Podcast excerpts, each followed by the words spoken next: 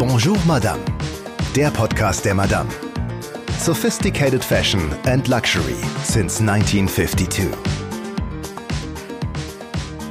Herzlich willkommen zu Bonjour Madame, dem Podcast der Madame. Ich bin Cordula Senft und wir gehen heute auf Reisen in die klassischen Modestädte. Das machen wir mit Petra Winter, der Chefredakteurin der Madame. Hallo. Hallo. Frau Winter, was sind denn die großen Modestädte? Ja, über die Jahrzehnte etabliert haben sich folgende, nämlich Paris, Mailand, London und New York. Also die Big Four. genau, die Big Fashion Four. Grundsätzlich ist es aber eigentlich so mittlerweile, dass irgendwo auf der Welt immer Fashion Week ist. Mhm. Also wenn nicht klar, gerade in den klassischen Modezentren, dann in Kopenhagen, in Stockholm, in Sydney, in Moskau und sogar im georgischen Tiflis. Also man könnte das ganze Jahr über von Modewoche zu Modewoche reisen, so wie es tatsächlich einige Street-Style-Fotografen machen. Ja, und dabei haben die lokalen Fashion Weeks eins zu bieten, nämlich einheimisches Handwerk mhm. und eben den Stil, den die Menschen da vor Ort geprägt haben, in die Welt hinauszutragen. Sie haben gerade Tiflis genannt, also das wäre dann sowas, wo man dieses einheimische Handwerk findet. Was, was ist das denn dann? Genau, man, wie stellt man sich das vor? Also es gibt natürlich viel so ähm, klassische Bauernblusen mit Stickereien, das kennt man auch so aus der ukrainischen Mode. Das fließt ähm, dann ein in den jeweiligen Modestil des jeweiligen Designers aus der Stadt? Nicht ein. immer und überall logischerweise, also die machen da auch furchtbar super modernes Zeug, aber ähm, ich würde mal sagen, das, was dann so in die Welt hinaus transportiert wird und auch angenommen wird, das sind tatsächlich oft so ähm, lokale Inspirationen, so aus dem traditionellen Handwerk mhm. heraus Erwachsenes, eben wie spezielle Stickereien, Muster, Stoffe, ähm, Schnitte, die man dann auch für dieses Land als besonders originär betrachtet. Also Tiflis ist wirklich ein gutes Beispiel. Aus Tiflis kommt zum Beispiel auch Demna Gvasalia, der Georgier, der jetzt Kreativchef von Balenciaga geworden ist, nachdem er sein eigenes Label Vêtement gegründet hatte. Das ist ein richtiger Modeheld geworden. Und dann gibt's in Georgien noch das Label Materiell. Das ist ein eher minimalistischerer. Wir haben gerade über Bauernblusen gesprochen, also ein bisschen das Gegenteil, mhm. erwachsener, schick im Stil der 90s und Inspiration, so sagen es die Designer, ist der Nachtclub aus Tiflis, nämlich das Bassiani. Da so ein Quote äh, mitgebracht. Menschen aus aller Welt kommen zusammen an diesem Ort, um, um zu tanzen und glücklich zu sein. Und das zu beobachten macht uns glücklich, sagen die, sagt das Designer-Duo darüber. Ja, und generell ist heute die Öffentlichkeit größer gegenüber solchen neuen Marken und auch Newcomern. Die werden sehr, sehr schnell in, in ja, Concept Stores oder hippe Concept Stores oder sowas wie Selfridges in London aufgenommen und verkauft oder eben auch auf digitalen Retail-Plattformen wie net oder Matches Fashion. Und gibt es noch weitere Beispiele für solche Newcomer, auch möglicherweise auf anderen Kontinenten? Oh ja, jede Menge. Also wenn Sie von anderen Kontinenten sprechen, in Australien äh, gibt es zum Beispiel das Label Zimmerman. Das klingt sehr deutsch, kann auch sagen Zimmermann. ähm, mittlerweile ist, sind die in New York auf der Fashion Week. Mhm. Ähm, ja, und andere wie ähm, das Label Al Albus Lumen, würde ich jetzt mal sagen, spricht man das aus von Marina Afonia. Die macht Goldschmuck mit Muscheln und dazu eben sehr schöne, schlichte Kleider. Lee Matthews äh, gibt es, der hat unkomplizierte weibliche Mode aus sehr hochwertiger Baumwolle und Seide. Ja, und für wir waren vorhin in Australien. Für Einkäufer ist die Modewoche in Australien längst ein Muss geworden, nämlich um Urlaubslooks zu ordern.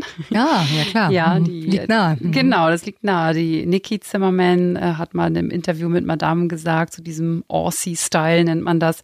Wir machen gute Laune Mode. Australische Mode steht für unabhängige Freiheit. Kunden erzählen mir öfter, dass sie mit unseren Zimmerman-Kleidern einen besonderen emotionalen Moment verbinden, weil sie eben ganz besondere Glücksmomente Momente darin erlebt haben. Wie wird denn jetzt eine Stadt zur Modestadt? Also Sie haben gerade neue aufregende Designer genannt, die, die Glücksmomente genannt, den Club da in Tiflis zum mhm. Beispiel auch.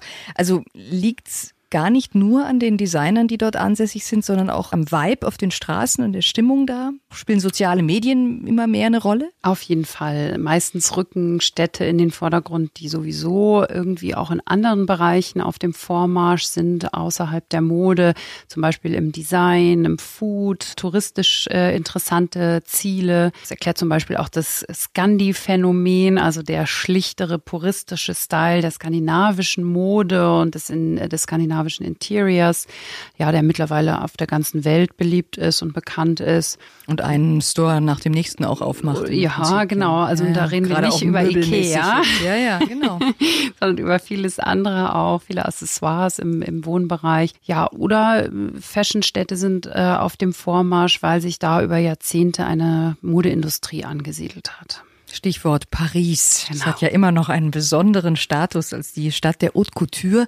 Warum denn? Ja, das hat sich tatsächlich historisch entwickelt. Ein Mann, der Charles Frederick Worth hieß, hat 1851 den Grundstein der Haute Couture gelegt in Paris.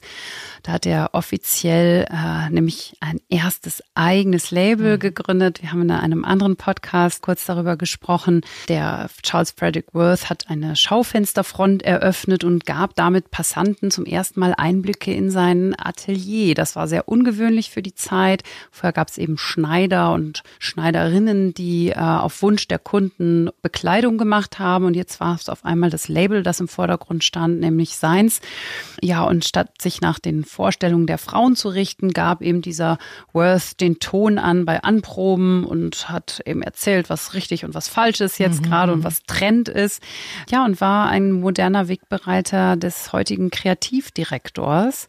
Und er veranstaltete zum ersten Mal eine Modenschau. Bis dahin war nämlich Kleidung immer nur an Puppen präsentiert ja, worden. Ja, natürlich. Mhm. mhm. Und damit und mit allen, die dann nachzogen, wurde Paris eben das erste Modezentrum der Welt. Und dazu kam, dass sich wenig später die französische Haute Couture in Paris zur weltweiten Vertretung der Interessen eben dieses Schneiderhandwerks in einem Verband organisiert hat, den es auch heute noch gibt, nämlich die Chambre syndicale de la couture parisienne. das war alles im 19. Jahrhundert, muss mhm. man sich mal klar machen. Und wie ging es dann weiter im 20. Jahrhundert? Genau, und das war natürlich ein sehr fruchtbarer Boden und äh, darauf konnte sich dann in Paris der 1920er, ja, im Ersten Weltkrieg stand sicherlich vieles still, aber im, in Paris der 1920er und 30er Jahre vieles entwickeln. Da gab es super Talente wie Schiaparelli, Madame Gray, Jean Lavant und natürlich Coco Chanel. Übrigens alles Frauen mit florierenden Unternehmen in den 20er Jahren. Mhm, in der also Tat, ja, ja. Sehr äh, progressiv. Mm, und da kamen eben Zulieferer dazu, Magazine, die sich äh, drumherum etabliert haben. Ja, und die frühen Influencer, das waren das reiche Bürgertum, die eben genau diese Kleidung kaufen und tragen konnte. Künstler, Künstlerklicken. Es gibt diese berühmte Künstlerklicke auch um Coco Chanel herum mit Salvador Dali, mit Igor Strawinski, mit Pablo Picasso. Also das muss eine sehr illustre Gesellschaft mhm. gewesen sein. Und auch der Adel war immer noch sowas wie ein Influencer. Ja, und nach dem Zweiten Weltkrieg, die Weltkriege haben ja leider die Dinge immer sehr ja, verworfen, verlangsamt. Man fiel zurück in, in ein bisschen in eine Steinzeit, aber nach dem Zweiten Weltkrieg, 47 um 47 herum, war es dann eben Christian Dior, der Paris erneut als Modezentrum in den Blickpunkt gerückt hat. Frankreich war lange von den Deutschen besetzt gewesen und deswegen haben sich dann nebenbei auch in New York und London neue Modestädte entwickelt, weil man eben eine Zeit lang nicht in Paris sein konnte. Und immer noch heute zieht Paris ja Designer und Brands an. Wer ist denn da noch vertreten und warum? Also warum heute immer noch Paris? Mhm. Ja, ich glaube, das sind tatsächlich diese historischen Wurzeln. Paris ist heute immer noch der Ritterschlag, beziehungsweise dort seine Mode zu zeigen. Darum kommen auch durchaus italienische Marken. Wir wissen, es gibt auch Mailand als Modezentrum, aber italienische Marken wie Mio Mio, ein Label, das ja eben auch Miuccia Prada macht, die zeigen in Paris oder englische Marken wie Alexander McQueen und Stella McCartney. Und natürlich sind aber nach wie vor die großen französischen Couturehäuser im Fokus in Paris, um ein paar aufzuzählen. Chanel ist der Platzhirsch, Hermès, Yves Saint Laurent, Dior, Vuitton und der Mutterkonzern am Rande erzählt von Vuitton LVMH, also Louis Vuitton Moet Hennessy, ist heute mit großem Abstand das erfolgreichste Luxushaus der Welt. Die Städte, die Modestädte unterscheiden sich natürlich jetzt alle. Ne? Sie unterscheiden sich äh, architektonisch, sie unterscheiden sich kulturell, Sie unterscheiden sich von den Menschen, die auf der Straße unterwegs sind. Wie unterscheiden die sich denn modegeschmacklich? Kann man das auch im Fashion-Bereich sagen? Das ist, Mailand mhm. ist ganz anders als New York oder so? Ja, also man kann das sicherlich nicht so ganz scharf trennen. Und das ist auch von Saison zu Saison immer ein bisschen unterschiedlich. Aber was man gemeinhin mit diesen Ländern, in denen die Modestädte jeweils sind, verbindet, das stimmt auch meistens für die Mode. Also Beispiel New York gilt immer noch als sehr kommerziell in der Mode. Die Trends da sind nicht wirklich originär, sagen wir mhm. zumindest wir mit unserer europäischen Brille, sondern orientieren sich eben stark an Europa und allem, was da passiert. Mm, ja, in den letzten Jahren, das muss man schon sagen, ist mit dem Aufstieg der Streetwear auch in der Couture einiges passiert. Da hat sicher auch New York Europa beeinflusst, nämlich Designer wie Marc Jacobs oder auch heute Virgil Abloh, der bei Vuitton für die Männermode verantwortlich ist und ihr damit auch etwas lässigeres verpasst hat, nicht mehr ganz so steif vielleicht. Grundsätzlich ist New York aber gerade ein bisschen in einer Identitätskrise, nachdem viele Designer da insolvent äh, geworden sind. Zack Posen ist zum Beispiel aus der jüngsten Vergangenheit oder nach Paris abgewandert sind, wie Alto Sara beispielsweise. Ja, und trotzdem kommen immer noch viele junge und äh, eher Contemporary Labels aus New York, die sich zum Ziel gesetzt haben, nachhaltig zu sein. Da ist Gabriella Hurst ein gutes Beispiel, Kaite, New York City oder auch Ochi. Ja, und New York steht ja auch, wenn ich da richtig informiert bin, am Anfang des Fashion Week Kalenders. Warum ist das denn ja, so? Das war ursprünglich, äh, war, war New York tatsächlich eher das Schlusslicht. Also die Redakteure haben sich immer darüber lustig gemacht, dass sie in New York nur noch die abgekupferten Versionen der Pariser Mode präsentiert bekommen. Aber ja, es war so, dass Mitte der 90er Jahre der damals sehr einflussreiche Designer, ein Österreicher, Helmut Lang, seine Show nach New York verlegt hat und alle anderen amerikanischen Designer verlegten ihre Slots zu Beginn September beziehungsweise Februar dann für die Spring-Summer-Kollektion. Ja, und so hat man dann das etabliert, dass man sagt, wir gehen voran und wir folgen dem und es ist ja immer besser, der Erste zu sein als der Letzte. Jetzt haben wir über New York gesprochen. Schauen wir doch nochmal zu den anderen beiden großen, nach London und Mailand. Für was stehen die denn? Ja, man kann sich denken, London ist eine, eine, hat eine Punk-Attitüde. Da gibt's das Central St. Martins. Das ist die beste Talentschmiede der Welt. Also ein, ein College, wenn man so will, für Designer. Für Punk steht sicherlich am ehesten Vivienne Westwood. Viele sind ihr nachgefolgt. Mhm. Oder ja, London steht auch für Marken wie Burberry, die Britishness feiern mit ihren Karos und den Trenchcoats, die ja bekanntlichermaßen in den Schützengräben erfunden wurden, wie der Name so schön sagt, des Ersten Weltkriegs. Ja, Trench, Schützengraben, ne? In London kommen aber auch alle Einflüsse des Commonwealth zusammen, also der vielen Länder, die unter britischer Herrschaft standen über viele Jahrzehnte. Und durch diese Einwanderer sieht man eben da besonders viel Multikulturelles. Und das ist ja eben gerade sowieso groß im, im Kommen. Marken wie Erdem, das ist ein Designer türkischer Herkunft, Simone Rocha, Mary Katranzu, das steht heute für London, eben eine bunte Gesellschaft. So viel zu London, Mailand. Genau, Mailand. Ja, mit Mailand äh, verbinden wir sicherlich so ganz klassische, typische italienische Eleganz. Giorgio Armani ist da sicherlich ein ähm, großer äh, Papst dieser italienischen Eleganz. Natürlich gibt es Marken wie Bottega Veneta, Prada, Fendi und Missoni, ähm, alles Marken, die ihren ganz bestimmten Stil, ihre Handschrift über die Jahrzehnte zelebriert und entwickelt haben und eben typisch italienisch sind. Und was ist mit unserer Hauptstadt? Was ist mit Berlin? Das zählt schon auch zu den Modestädten, aber gehört immer noch nicht so richtig dazu. Warum tut sich denn Berlin da so schwer? Ja, ich glaube, die äh, Berlin Fashion Week ist so ein bisschen wie die Stadt selbst, nämlich ein bisschen ein Flickenteppich.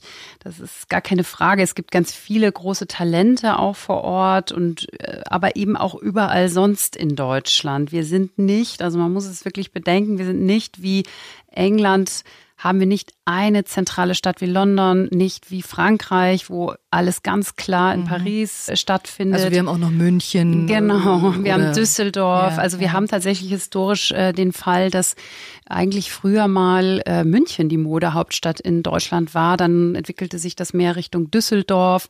Und ja, seit 10, 15 Jahren geht's dann mehr nach Berlin. Natürlich nach Mauerfall und Wiedervereinigung und so weiter wurde die Stadt ja für alle auch immer spannender und für Künstler vor allem immer spannender. Wir wissen alle, die Mieten sind vergleichsweise niedrig. Ähm, ja, deswegen, ändert sich, glaube ich. Es ändert sich sicher jetzt gerade. Genau, da stöhnt natürlich auch schon der ein oder andere. Aber es ist immer noch so, dass sich gerade junge, nicht so etablierte Künstler und Designer da angesiedelt haben, weil sie eben, weil die Stadt nicht ganz so teuer ist. Das heißt, in Deutschland ist die ganze Industrie, der Einkauf, der Handel, die Presse, die Society total verstreut und eben nicht so gebündelt wie in USA, wo es eben das Fashion Zentrum New York gibt und die CFDA, die ganz klar die Interessensvertretung der Mode in den USA und natürlich in New York sitzt. Es wurde ein German Fashion Council gegründet. Das ist eine ganz tolle Initiative, vor allem um das Networking im In- und Ausland zu stärken für die deutsche Mode oder die deutsche Mode zu promoten. Aber dennoch bleiben leider Gottes die großen und wichtigen ausländischen Einkäufer aus. Und das ist ja das, was am Ende zählt, dass man nicht nur eine schöne Show hatte, eine tolle Party hinterher, sondern dass die Sachen sich auch verkaufen. Und da gibt es schon, wie gesagt, viele Initiativen, auch das KDW in Berlin, die fördern äh, diese deutschen Designer. Mercedes-Benz als großer Sponsor steht dahinter und, und pusht das Ganze. Aber ich glaube, so richtig ernsthaft uns quasi in diesen Reigen einreihen von New York, Paris, London und Mailand können wir uns noch nicht, aber vielleicht wird das ja bald. Und dann kommen wir noch mal zu den Modeschauen. Wenn man so übers Jahr schaut, wir haben schon gesagt, New York eröffnet und ich, die ich noch nie auf so einer Fashion Show war, was ist denn eigentlich was? Also wie, wie heißen die Schauen? Wo sind die wann? Das ist auch einigermaßen kompliziert, wenn man da nicht selber drin steckt. Also es gibt zweimal Pret-à-Porter oder Ready-to-Wear. Das ist das gleiche, einmal auf Französisch und einmal auf mhm. Englisch. Das sind die Schauen, die eben im Februar, März und dann wieder September, Oktober stattfinden in diesen Fashion Big Four Cities. Ähm, dann gibt's zweimal im Jahr die Haute Couture, die findet im Januar und im Juli statt, jeweils in Paris. Diese Kleidung kommt nicht direkt in den Handel, weil es ja Haute Couture ist. Das heißt, es sind Einzelstücke und die Käuferin, die Kundin, die geht direkt vor Ort in die Ateliers nach den Schauen und bestellt sich da ihre Kleidung. Die pret à haben natürlich einen Vorlauf, das heißt für Frühjahr Sommer wird im Herbst gezeigt und mhm. umgekehrt im mhm. Frühjahr wird für Herbst Winter gezeigt. So was gibt es noch? Es gibt noch eine ganze Menge mehr. Und zwar die äh, sogenannten Cruise-Shows, die finden immer im Mai statt. Das machen allerdings nur ein Dutzend Marken ungefähr. Das sind die richtig großen Fashion-Brands von Chanel über Dior bis hin zu Prada. Ähm, die reisen mit diesen Schauen eigentlich fast immer um die ganze Welt. Also heißt es findet an einem Ort statt und die ganzen Gäste und Kunden und Journalisten aus der ganzen Welt kommen an diesen Ort und feiern im Prinzip zwei bis drei Tage da diese Cruise-Shows. Und dann gibt es noch eine, ja, eine, eine Besonderheit und zwar Chanel die zeigen im Dezember immer die Métier d'Art, also das Kunsthandwerk heißt es ja eigentlich. Eine Show nämlich, die besonders die kunsthandwerklichen Fähigkeiten feiert. Das ist ja auch toll. Ja, das ist ganz toll und das ist natürlich immer eine Wahnsinnsshow. Chanel hat irgendwann mal die, ich glaube, es waren zwölf Ateliers gekauft von Federmachern über Knopfhersteller oder Knopfdesigner bis hin zu eigens kreierten Stoffen. Sonst wird ja auch auf Stoffmessen oft gekauft gekauft, aber die stellen dann ihre eigenen Stoffe her. Ähm, natürlich gibt es äh, Juweliere und so weiter. Und das sind eben Spezialisten auf ihrem Gebiet. Die hatten, ähm, ich würde mal sagen, so kommerziell nicht mehr so große Chancen zu überleben. Und da hat Chanel gesagt, die kaufen wir jetzt einfach alle auf und nutzen die für unsere Mode und zeigen eben mit dieser Métier d'Art Show, ähm, was wir können und das ist so ein bisschen, das schwankt so zwischen Pret-à-Porter und Couture. Also es ist mehr Couture als Pret-à-Porter. Und sind Sie mit der Madame bei all diesen Shows vertreten? Sicher nicht zu 100 Prozent, ähm, weil das ist menschlich einfach auch nicht möglich ist. Also klar, in den großen Fashionstädten sind wir bei den Shows und ich würde sagen, wir nehmen auch insgesamt so an die 90 Prozent oh, dieser viel, ja. Schauen ja. wahr, ja. Und wir sind natürlich auch ein Team, also wir teilen uns auf. Nicht alle gehen nach New York oder eben nach Paris und so weiter, aber ja, man würde physisch an seine Grenzen kommen. Es finden tatsächlich zwölf bis 14 Schauen am Tag mhm. statt, zwischendrin noch Showroom-Termine, wo man dann eben die Kollektion nochmal anfassen kann, genauer betrachten kann. Ja, da weiß man tatsächlich, was man getan hat an so einem Tag. Und wo sind Sie persönlich am liebsten in welcher Stadt? Ja, das fällt mir nicht schwer zu sagen Paris. Ja, warum Paris? Äh, für mich ist Paris die schönste Stadt der Welt. Nicht nur die Mode, die ich dort sehen kann, die ist auch in anderen Städten durchaus schön, sondern es geht äh, auch ein bisschen um das Drumherum, das faszinierend schön ist. Und ähm, ja, vielleicht ist es auch diese Emotion äh, und das ja, die, diese Historie her, dass Paris das Mode zu Hause ist, das ursprüngliche und das spürt man bis heute. Ich mag aber auch den Vibe von Berlin, das Unfertige und das Experimentelle und ich finde, das ist auch ein ganz wichtiger Teil der Mode, weil Mode natürlich sonst auch irgendwann langweilig wird. Und wie sieht so ein Aufenthalt dann aus, der Chefredakteurin Petra Winter? Wie lange bleiben Sie und was sind die Programmpunkte? Jenseits von den Showen haben Sie schon erwähnt, 12 bis 14, mhm. aber was muss man sonst noch alles so mitnehmen, abarbeiten oder auch welchen Input nimmt man dann mit nach Hause? Ja, also wie gesagt, wir teilen uns immer auf. Die Schauen dauern so zwischen fünf und acht Tagen. Ich bleibe meistens so drei Tage vor Ort und bin vor allem dann da, wenn unsere größten Kunden zeigen. Ein Modemagazin lebt ja äh, zu einem großen Teil von den Modehäusern, die eben unsere Mediapartner sind, also Anzeigen schalten in unseren Heften. Und das Modeteam schaut sich noch viel, viel mehr an. Schließlich arbeiten die Kollegen ja auch ein halbes Jahr mit dieser Kollektion. Das, was sie auf den Schauen sehen, äh, ist ja Inspiration, Ideenlieferant für die Fashion Stories, die wir dann in der Madame machen. Und natürlich auch in dem Moment äh, überlegen wir, welche Trends, welche Marken passen zu unseren Leserinnen, den Leserinnen der Madame und natürlich auch zu denen der Monsieur. Ja, wie sieht so ein typischer Tag aus? Also der beginnt relativ früh. Meistens haben wir so gegen neun unsere ersten Termine. Ähm, dann Showroom hatte ich vorhin schon erwähnt. Das ist äh, zwischen den Schauen oft so, dass viele Accessoire-Marken, Schmuckmarken und so weiter ebenfalls in den Städten sind, während die Fashion Week stattfindet und uns dann einladen zu kommen, sich die neueste Schuhkollektion Kollektion anzuschauen. Viele Marken machen natürlich Sonnenbrillen, alles Mögliche oder eben auch Schmuck, wie gesagt. Das gucken wir uns alles an und dann, ja, 10, 12 Schauen am Tag hat man auch locker mal. Und ja, das meiste geht dann weiter mit einem Cocktail hier oder dort. Viele Boutiquen eröffnen oder wieder eröffnen in dieser Zeit, weil sie wissen, die ganze Fashion-Welt ist quasi zu diesem Zeitpunkt geballt in der Stadt. Da kann man natürlich viele auf einmal abholen. Viele Ausstellungseröffnungen finden tatsächlich auch in dieser Zeit mhm, statt. Mhm. Was ja auch nicht uninteressant ist für die Madame. Unbedingt. Auch das inspiriert natürlich. Äh, Vuitton hat im Bois de Boulogne, also in diesem großen Pariser Pariser Park ein irrsinniges Museum gebaut. Da finden auch oft Veranstaltungen statt oder eben Eröffnungen von Ausstellungen. Das heißt, sowas gucken wir uns an.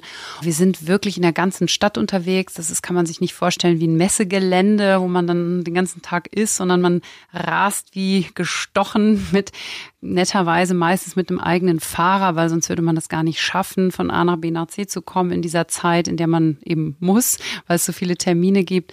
Viele Fashion Shows finden in Museen statt, im Louvre beispielsweise, im Grand Palais. Chanel zeigt dort äh, und baut jeweils das Grand Palais immer wieder neu um äh, und macht da riesige Motti, stellt Eisberge ins Grand Palais rein, macht Zen-Gärten da rein, baut da südfranzösische Villen auf. Also das ist schon immer ein Spektakel Spektakel sondergleichen. Klingt ja wirklich spektakulär. Wow. Schöner Job. Ja, und wenn man dann am Abend nach so einem Cocktail, meistens auch noch irgendeinem Dinner und einer Aftershow-Party im Bett landet um Mitternacht, äh, ja, dann hat man einen langen Tag gehabt, aber auch einen schönen. Dann hat man viel gesehen und äh, meistens auch so viel, dass man schon gar nicht mehr weiß, was man alles für einen Input bekommen hat. Wenn Sie das jetzt so beschreiben, ist natürlich kein Wunder, dass die Fashion Weeks rund um den Planeten auch zum Teil ja Pilgerreisen gleichen für Modebegeisterte. Jedes Jahr das Ritual von Neuem und die großen Markenreisen offenbar zu den Cruise-Shows, zum Teil auch mit 500 bis 1000 Gästen durch die ganze Welt. Ist das denn zu Zeiten der Klimadebatte, sage ich mal so ein bisschen spaßbefreit jetzt,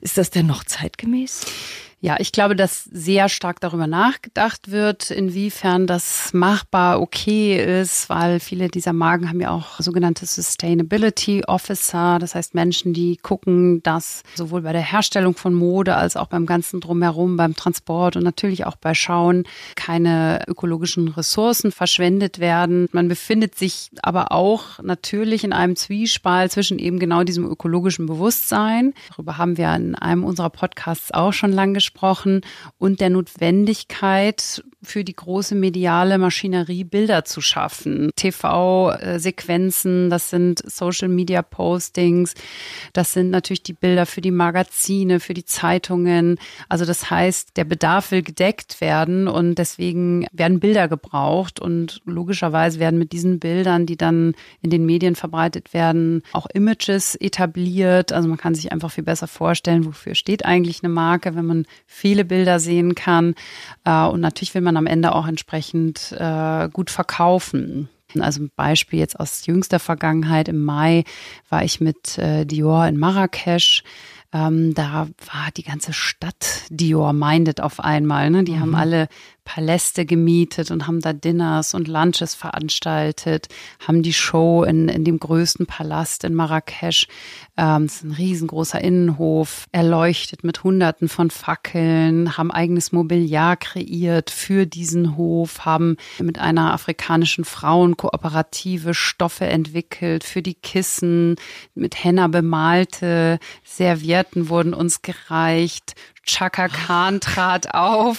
Also das war, das war Märchen aus Tausend und einer Nacht und das sind so Dinge, die bleiben einem, Sie hören das, wenn ich es so erzähle, mit äh, glitzernden Augen. Das ist schon was sehr Besonderes. Das ist wie so ein kleiner Film, in dem man ist und ähm, der einem natürlich die Welt einer Marke ganz anders vor Augen führt, als wenn ich mir, ich sag jetzt mal, ganz weit weg an meinem Computerbildschirm ähm, die Sequenz einer Fashion Show anschaue. Aber trotz allem ist es, wenn ich das richtig verstanden habe, doch so eine Welt in sich abgeschlossen. Also die sind mit Gästen unterwegs. Also wenn jetzt zum Beispiel die, die Madame-Leserin oder auch ich gerne mal bei so einer fantastischen Show oder bei so einer fantastischen Woche oder zwei, drei Tagen dabei sein wollen würde. Das können wir nicht. Nein, das ist tatsächlich äh, ein sehr exklusiver Kreis. Da werden neben uns Journalisten, natürlich steht es einem immer frei, diesen Beruf zu ergreifen. Ich sage immer Augen auf bei der Berufswahl. Ähm, die werden eingeladen und äh, die richtig guten Kunden, die oft, ich würde mal sagen, also mindestens sechsstellige Beträge im Jahr bei einem Label lassen, die werden dann zu solchen Schauen eingeladen. Natürlich in der Hoffnung dieser Marken, dass dann auch ordentlich geshoppt wird äh, hinterher. Aber wir sind die Vermittler und natürlich sollen und müssen und, und wollen wir das vermitteln. Und ich glaube, wenn man sowas erlebt hat, dann kann man auch viel leidenschaftlicher und wärmer und authentischer über eine Marke und, und eine solche Inszenierung schreiben, als wenn man das eben aus der Ferne nur betrachten kann.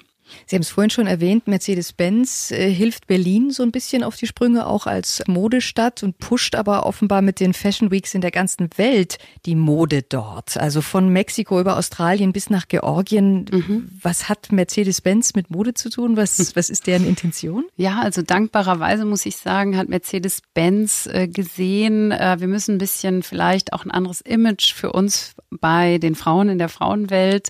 Mercedes ist, glaube ich, historisch ein eher männlich geprägtes Auto. Ähm, und in der Mode, mit der Mode hat man sich sicher versprochen oder verspricht sich damit, ähm, die Frauenherzen zu erobern. Ähm, das ist das eine, aber die machen das auch sehr authentisch und im Zeitgeist. Insofern, als dass sie sagen, wir unterstützen eben nicht nur in großen Städten, sondern wir gucken auch außerhalb dieser klassischen Zentren und fördern und befördern die, die Designer und die Industrie dort, um sie der ganzen Welt überhaupt erstmal zu zeigen, weil oft ist es ja so, klar, wenn man anfängt als junger Designer, man hat nicht so viel Geld, man braucht irgendeiner Form einen Unterstützer. Und ähm, da ist Mercedes tatsächlich mit, mit Ressourcen, mit Geld, mit einer Inszenierung äh, oder einer Inszenierungsmöglichkeit zur Stelle, bietet eine Bühne für genau diese nationalen und lokalen Designer und durchaus mit sehr positiven Effekten. Ne? Wenn die Mode gut ankommt, dann sieht die Welt das. Mercedes lädt auch die internationalen Journalisten ein. Ähm, und dann wird darüber berichtet, geschrieben und im Zweifelsfalle oder im besten Falle haben dann solche Designer auch international Erfolg. Und das ist ja fast wie ein Mäzenentum. Ähm, mhm, mhm, mhm. und da sind wir in der Mode Mercedes sehr dankbar dafür, dass die das machen. Letzte Frage. Jenseits der Fashion Weeks, ist es denn heute noch so, dass man um die ganze Welt reisen muss, um ein bestimmtes Stück zu finden? Ist inzwischen nicht die gleiche Kleidung in jedem Geschäft, in jeder der größeren Städte zu finden? Und wenn nicht da, dann hole ich mir das eben online? Ja, es ist tatsächlich so, dass die Digitalisierung ähm, die Mode ja auch in gewisser Weise demokratisiert hat. Das heißt, egal wo ich sitze auf der Welt, kann ich bei beispielsweise Net-a-Porter ein, ein Designerstück bestellen und das kommt dann zu mir nach Hause. Wie gesagt, egal wo ich bin. Ich glaube aber auch, dass ähm, neben diesem Positiven, dieser ständigen Verfügbarkeit, die Langeweile ein bisschen gewachsen ist, weil ich glaube, gerade Mode ist ja ein persönlicher Ausdruck seiner selbst. Das heißt, man will ja eigentlich gar nicht so sein wie alle anderen oder so aussehen wie alle anderen.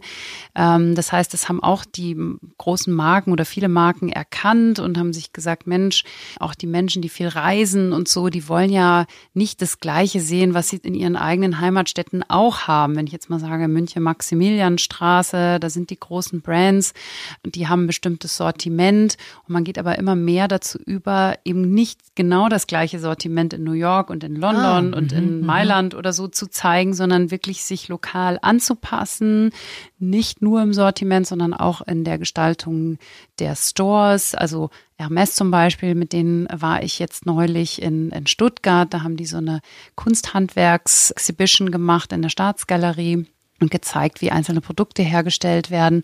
Und da erzählte mir eben die Geschäftsführerin, ähm, dass sie besonderen Wert darauf legen, bei Hermes jeden Store den lokalen Gegebenheiten mhm. anzupassen.